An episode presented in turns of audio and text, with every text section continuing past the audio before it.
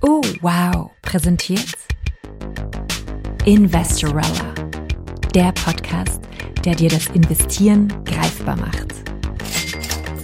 Von Larissa Krawitz. Liebe Investorellas, willkommen bei Folge 59.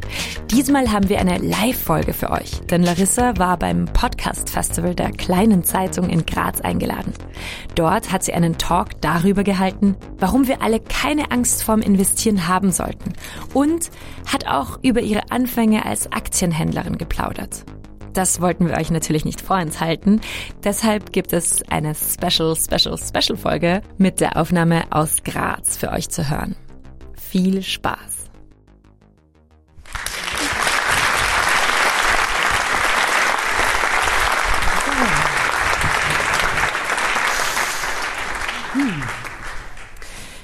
Ich habe euch heute ein paar Dinge mitgebracht. Ein paar Bücher, die wir dann am Ende auch noch verlosen können und ein paar Geschichten. Aber vorher möchte ich eine der, der wichtigsten Fragen beantworten, beziehungsweise eines der wichtigsten Probleme ansprechen, das meine Community hat, das meine Followerinnen zum Beispiel auf Instagram haben. Ich habe eine kurze Umfrage gemacht vor ein paar Wochen und habe circa 8.500 Frauen gefragt, warum sie noch nicht investiert haben. Und die häufigste Antwort, 71 Prozent der Frauen haben geantwortet, ich will ja investieren, aber ich traue mich nicht. Und das ist auch etwas, das mir Menschen sagen, wenn sie mich treffen, wenn ich auf Events bin, kommen sie oft zu mir so, ja, du bist ja die Larissa Gravitz, ich habe dein Buch gelesen, einen Podcast gehört oder so. Ich will ja investieren, aber ich traue mich irgendwie so und ah, ich habe keine Zeit und ich weiß nicht, ist das das Richtige für mich? Und da sage ich immer, das kann ich absolut verstehen, dass du nicht investierst. Ich selbst mache nämlich keinen Sport. Wenn es um das Thema Sport geht, so zwischen mir und meiner Mutter zum Beispiel, da sage ich immer, du, ich weiß, ich sollte Sport machen, aber ich habe keine Zeit, ja ich bin Unternehmerin, ich bin Mutter, ich habe ein kleines Kind, ich habe keine Zeit für Sport. Ja, das ist aber nicht das Erste. Sport ist gefährlich. Man kann hinfallen, man kann sich den Knöchel brechen. Es ist eh nicht so einfach. Ja, Sport ist gefährlich. Und am Ende muss man auch eines dazu sagen beim Sport. Wenn ich Sport mache, verdienen ja nur die Sporthersteller und die Fitnessbranche an mir. Das will ich alles nicht. Das will ich alles vermeiden und deswegen mache ich keinen Sport. Und das kann ich sehr schlüssig und sehr vehement auch argumentieren, aber am Ende des Tages geht es bei dem Thema Sport um mein Wohlbefinden. Am Ende des Tages geht es um mich und natürlich auch meine Familie, denn wenn ich mich wohlfühle, wenn ich gesund bin, hat das eine positive Auswirkung auf mein Umfeld. Es geht um mein Wohlbefinden und es geht um meine Bewegungsfreiheit. Beim Thema Finanzen und beim Thema finanzielle Vorsorge ist es das Gleiche. Die Argumente sind ähnliche und am Ende des Tages geht es auch um das eigene Wohlbefinden. Es ist ein wunderbares Gefühl, wenn man weiß, man ist fürs Alter abgesichert. Es ist ein wunderbares Gefühl, wenn man weiß, okay, ich habe da was auf der Seite für schlechte Zeiten oder falls etwas passieren sollte. Und genauso wie beim Sport ist es beim Investieren auch so. Es ist keine gute Idee, wenn man anfängt, am ersten Tag gleich zu sagen, ich laufe jetzt den Wien-Marathon oder ich mache Wingsuiting, falls ihr das schon jemals gesehen habt. Oder ich trete sofort bei der Olympiade an. Genau wie beim Sport ist beim Investieren das auch eine schlechte Idee. Aber bevor wir das besprechen, wie man es angehen kann, möchte ich euch noch, mit euch noch ein paar Mythen auflösen. Das erste, was Menschen mir immer sagen, ist, investieren ist extrem risikoreich. Ich habe Angst, Geld zu verlieren. Und da habe ich ein paar gute Nachrichten für euch, aber primär auch eine schlechte. Genauso wie beim Sport, wenn man keinen Sport macht, wenn man Sport macht, ist es gefährlich. Wenn man keinen Sport macht, ist es aber auch nicht sonderlich gesund. Und so ähnlich ist es beim Investieren. Denn wir haben etwas, das in der letzten Zeit wieder sehr viel mediale Aufmerksamkeit bekommen hat, das wirklich in den Fokus gerückt ist, und nämlich die Inflation. Inflation ist eine schleichende Geldentwertung, oder ist es die letzten 20 Jahre bis vor Corona gewesen, und mittlerweile ist es eine relativ schnelle. Ich muss dazu sagen, dass wenn ich Leuten erzähle, dass wir in Österreich knapp 10 Prozent Inflation haben, hierzulande alle nervös werden. Ich habe auch Bekannte in Argentinien, die sagen, ach, 10 Prozent, das ist ja gar nichts. Oder wenn man zum Beispiel an Länder wie Venezuela denkt, das über eine Million Prozent Inflation hatte, da sind wir noch gut dabei. Aber es hilft alles nichts, auch noch vor Corona, das heißt zwischen 2000 und 2020, gab es eine leichte schleichende Inflation. Sie war einfach, man hat sie einfach noch nicht so sehr gespürt, wie wir sie heute spüren. Wenn man sich aber anschaut, wie die Sparzinsen, die durchschnittlichen Sparzinsen ausgesehen haben und die Inflationswerte, so waren in allen Jahren zwischen dem Jahr 2000 und heute, außer einem einzigen Jahr, dem Jahr 2009, die Sparzinsen geringer als die Inflation. Das heißt, man hat, wenn man das ganze Geld nur im Sparbuch gelassen hat, langfristig am Sparbuch gelassen hat, durch die Inflation schleichend an Kaufkraft verloren. Das ist das Problem, wenn man sagt, ich spare nur, ich investiere nicht langfristig. Gleichzeitig muss man sagen, dass das Thema Investment in den Medien nicht so dargestellt wird, wie es in Wirklichkeit ist. Ihr kennt es vielleicht von anderen Themen, wie zum Beispiel Elternschaft. Wer von euch hier hat Kinder? Hände hoch. Ja, doch, einige so wie das in Filmen ist, wie Geburten dargestellt werden, innerhalb von 30 Sekunden romantisch mit schönen Babys. All jene, die noch keine Kinder haben, ich kann euch sagen, in der Realität ist es nicht so. Ungefähr so ist es beim Investieren auch, ja. Die Realität wird nicht dargestellt, wie sie ist. Beim Investieren ist es ein bisschen anders, da wird nichts romantisiert, da wird skandalisiert. Wenn man sich zum Beispiel zu Investmentthemen die APA-Meldungen ansieht, dann sind die neutral, weil die APA einfach alles berichtet und alles meldet. Von den Leitmedien werden aber zu 85 Prozent der Zeit negative Meldungen übernommen. Das heißt, wenn es um das Thema Geld, wenn es um das Thema Investieren, wenn es um das Thema Finanzen geht, dann haben wir eine überwiegend negative Berichterstattung. Noch schlimmer ist die Darstellung in Medien und Filmen. Vielleicht habt ihr gesehen Wall Street oder The Wolf of Wall Street. Da werden die Exzesse, die Extreme der Industrie gezeigt. In Wahrheit, vielleicht kennt ihr das Meme, what my friends think I do, what my family thinks I do, what my mom thinks I do and what I actually do. Wenn man das Investieren bedenkt, dann wären die ersten paar Fotos vielleicht Wolf of Wall Street, Leute, die viel Geld ausgeben und im letzten What I actually do, sitzen Leute stundenlang, lesen Geschäftsberichte, machen Excel-Sheets oder programmieren irgendwas in Python. So sieht das Investieren auf einem Trading Floor in der Realität aus. Es ist so langweilig, dass definitiv niemand einen 90-Minuten-Film darüber schauen würde. Aber das sorgt dafür, dass in der Öffentlichkeit sehr viele Dinge hängen bleiben, die in der Realität nicht so ist. Und es gibt ein wunderbares Forschungsinstitut, nämlich das Deutsche Aktieninstitut, das sehr viele Daten aufarbeitet. Und wenn ihr mit dem Thema Investment in Kontakt gekommen seid, dann kennt ihr vielleicht schon den MSCI World Index ein weltweiter Aktienindex. Und das Deutsche Aktieninstitut hat berechnet, was man im Schnitt pro Jahr an Rendite verdienen würde, wenn man einen Sparplan im MSCI World gemacht hat. Und die haben jedes Jahr gerechnet von 1972 bis 1922. Und da konnte man quasi ablesen, wie viel man verdient hätte, egal wann man den Sparplan begonnen hätte und egal wann man aufgehört hätte. Zum Beispiel von 1972 bis 1983, von 1989 bis 2007 und das konnte man in schönen Dreiecken absehen. Und eines, das sich herausgestellt hat, ist, dass je länger man am Aktienmarkt dabei bleibt, das Verlustrisiko gegen Null geht. Denn viele sagen, oh, ich habe Angst, mein ganzes Geld zu verlieren. Und wenn man im MSCI World breiter weltweiter Aktienindex einen Sparplan gemacht hätte, egal wann man begonnen hat, egal wann man geendet hat, wenn man fünf Jahre dabei geblieben ist, dann gab es natürlich, fünf Jahre sind eine kurze Zeit, gab es natürlich eine gewisse Wahrscheinlichkeit, fünf Horrorjahre zu erwischen.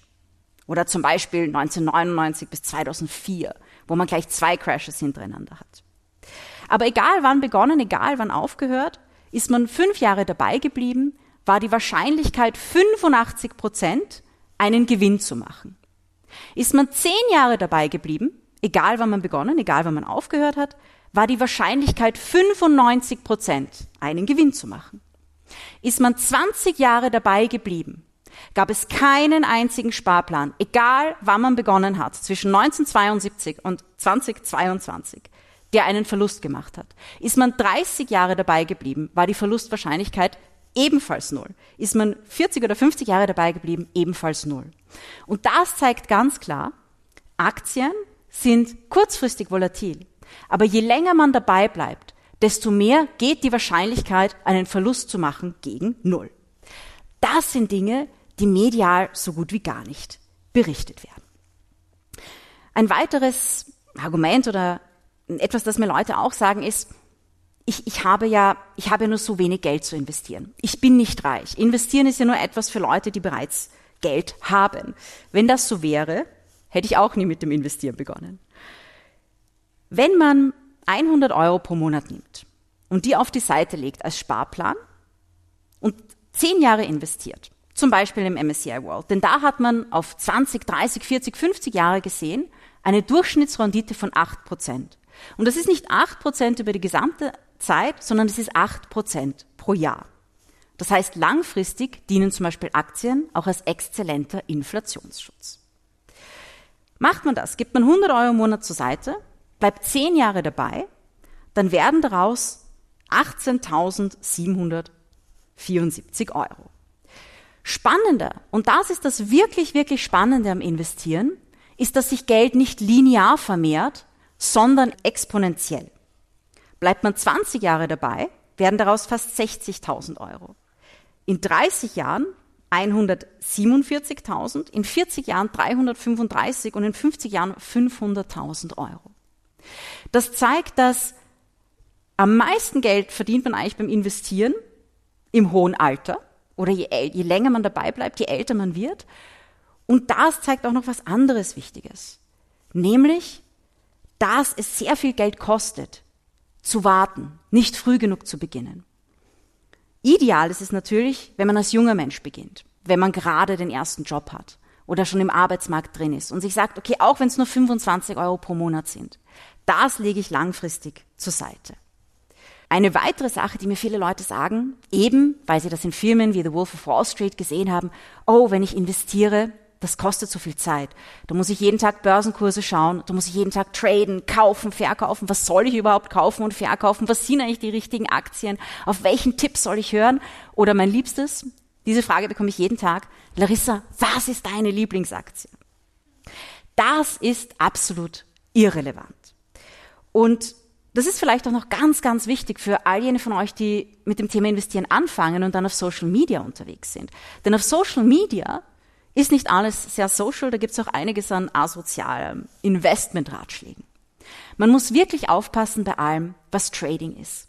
Und all jenen, die, die sagen, ich habe nicht genug Zeit zum Traden, denen sage ich, die gute Nachricht ist, du musst nicht traden, du sollst sogar nicht traden, Trading ist für Privatinvestorinnen sogar kontraproduktiv. Und es gibt einiges aus der Verhaltensökonomie und der Finanzmathematik und all diese Studien zeigen ganz klar eines. Privatinvestorinnen sind am besten damit beraten, in breite weltweite Indizes zu investieren. Breite Aktienindizes. Warum? Denn jene Privatinvestoren, die versuchen zu traden, enden meistens schlechter als jene, die das nicht tun. Das Trading wird, wie gesagt, auf Social Media sehr oft angepriesen, aber das Trading in der Realität sieht anders aus. In der Realität sitzen in Hedgefonds, die zum Beispiel Hochfrequenzhandel machen, 10 bis 40 Menschen. Die haben alle Diplome in Finanzmathematik. Viele haben PhDs in Mathematik oder Physik. Oft glauben Menschen, die mit Trading beginnen, dass sie von ihrem Schlafzimmer aus 40 Leute mit Physik-PhD schlagen können. Denen sage ich immer, ich gratuliere dir zu seinem sehr guten Selbstbewusstsein. Das ist unrealistisch. Und es gibt wohl die berühmteste Studie dazu von Terence Odin, die heißt Trading is hazardous to your wealth. Und da wurden die Depots von 66.000 Privatinvestorinnen analysiert. Im Beobachtungszeitraum ist der Markt um 17,9 Prozent gestiegen. Die Privatinvestoren haben in dieser Zeit 16,4 Prozent gemacht. Nach unten gezogen wurde dieser Schnitt der Privatinvestoren durch die Privatinvestorinnen, die am meisten getradet haben, die sogenannten Field Trader, die nicht einfach gekauft haben und gewartet. Die haben nämlich im Schnitt 11,4 Prozent gemacht. Das heißt, den Markt um 6,5 Prozent underperformed.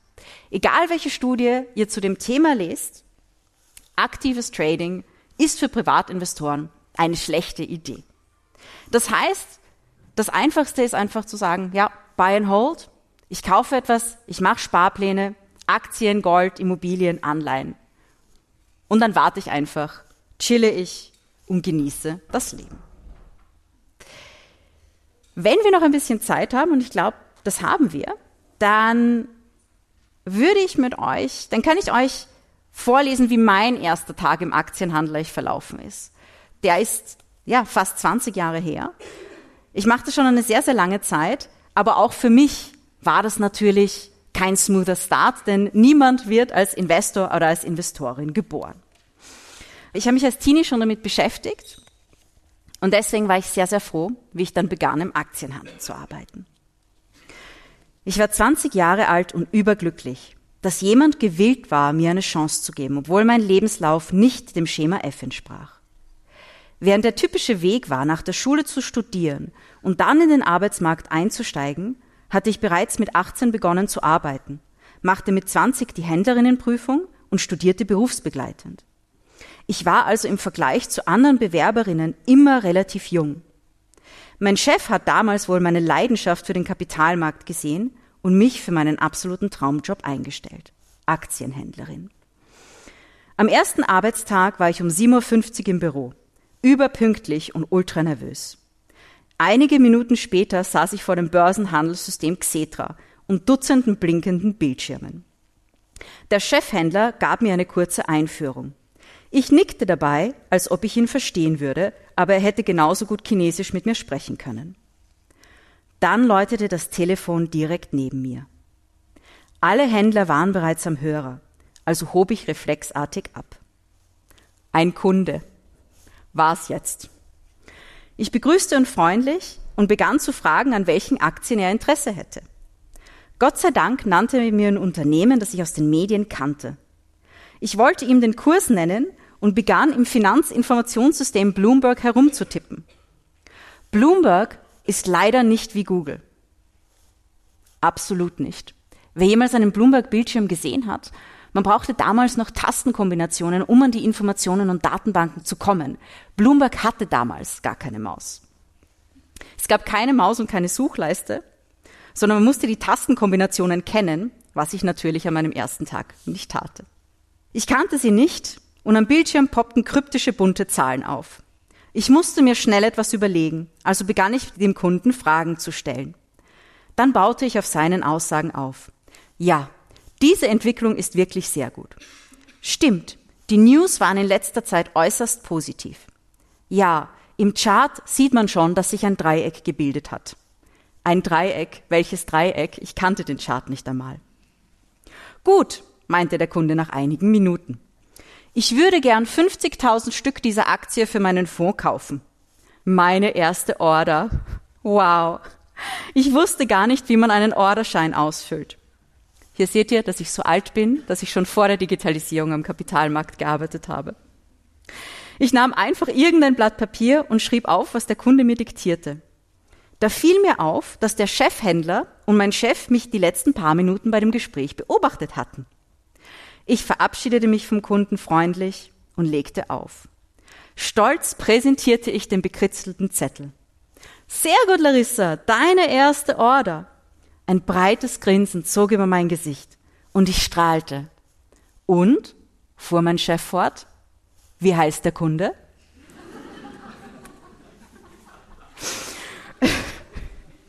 oh nein.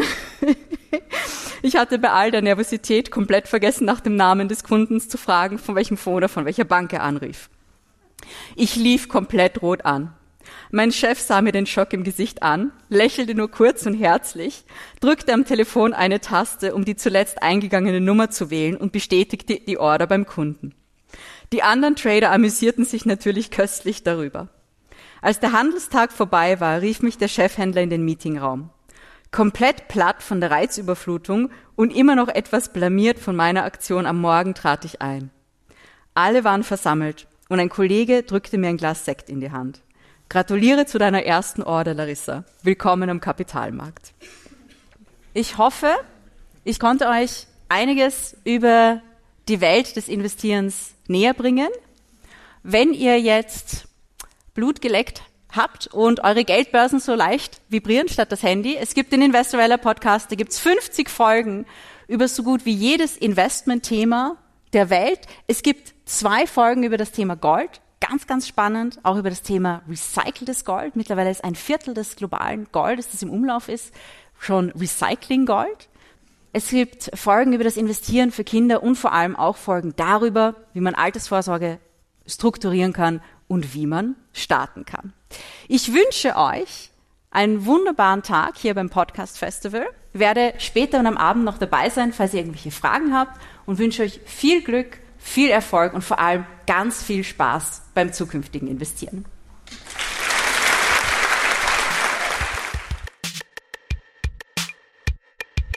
Das war Folge 59 von Investorella. Du findest uns gut und willst uns helfen, den Podcast zu pushen. Wir lieben eure Bewertungen auf Apple Podcast und auf anderen Podcast-Apps. Und auch die fünf Sterne helfen uns sehr, dieses Wissen zu verbreiten. Und noch bis zum 28. Mai könnt ihr für Investorella beim Publikumspreis vom Deutschen Podcastpreis voten.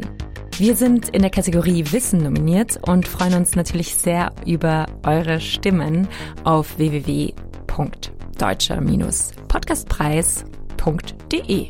Infos dazu in den Shownotes. Unser Podcast-Tipp heute ist der Oh Wow Podcast Jeans Welt. Diesmal eine Folge mit einer anderen Powerfrau, die sich auch ziemlich viel traut, nämlich Autorin und Aktivistin Nunu Kalla. Ein Jahr lang nichts kaufen, well, das schafft sie. Daraus entstand auch ihr erstes Buch Ich kauf nix 2013. Ihr zweites Buch Fuck Beauty beschäftigt sich mit Schönheitsidealen. Und dann gibt's auch noch das Buch Kauf mich auf der Suche nach gutem Konsum. Also ziemlich viel Lesestoff für euch. Ich glaube halt, dass man sehr viele Menschen nicht abholen kann mit dem Zeigefinger, weil die sich dann denken, ja gut, dann schaue ich halt einfach in die andere Richtung. Oh, da ist ja ein Fast Fashion Händler, na, ich gehe kurz shoppen, ich lenke mich ab. Die holst du nicht ab mit, du bist böse, du, du machst was falsch. Das muss man anders machen. Habt es schön und bis nächste Woche. Investorella, der Podcast, der dir das Investieren greifbar macht. Von Larissa Kravitz. Dieser Podcast wurde präsentiert von Oh, wow.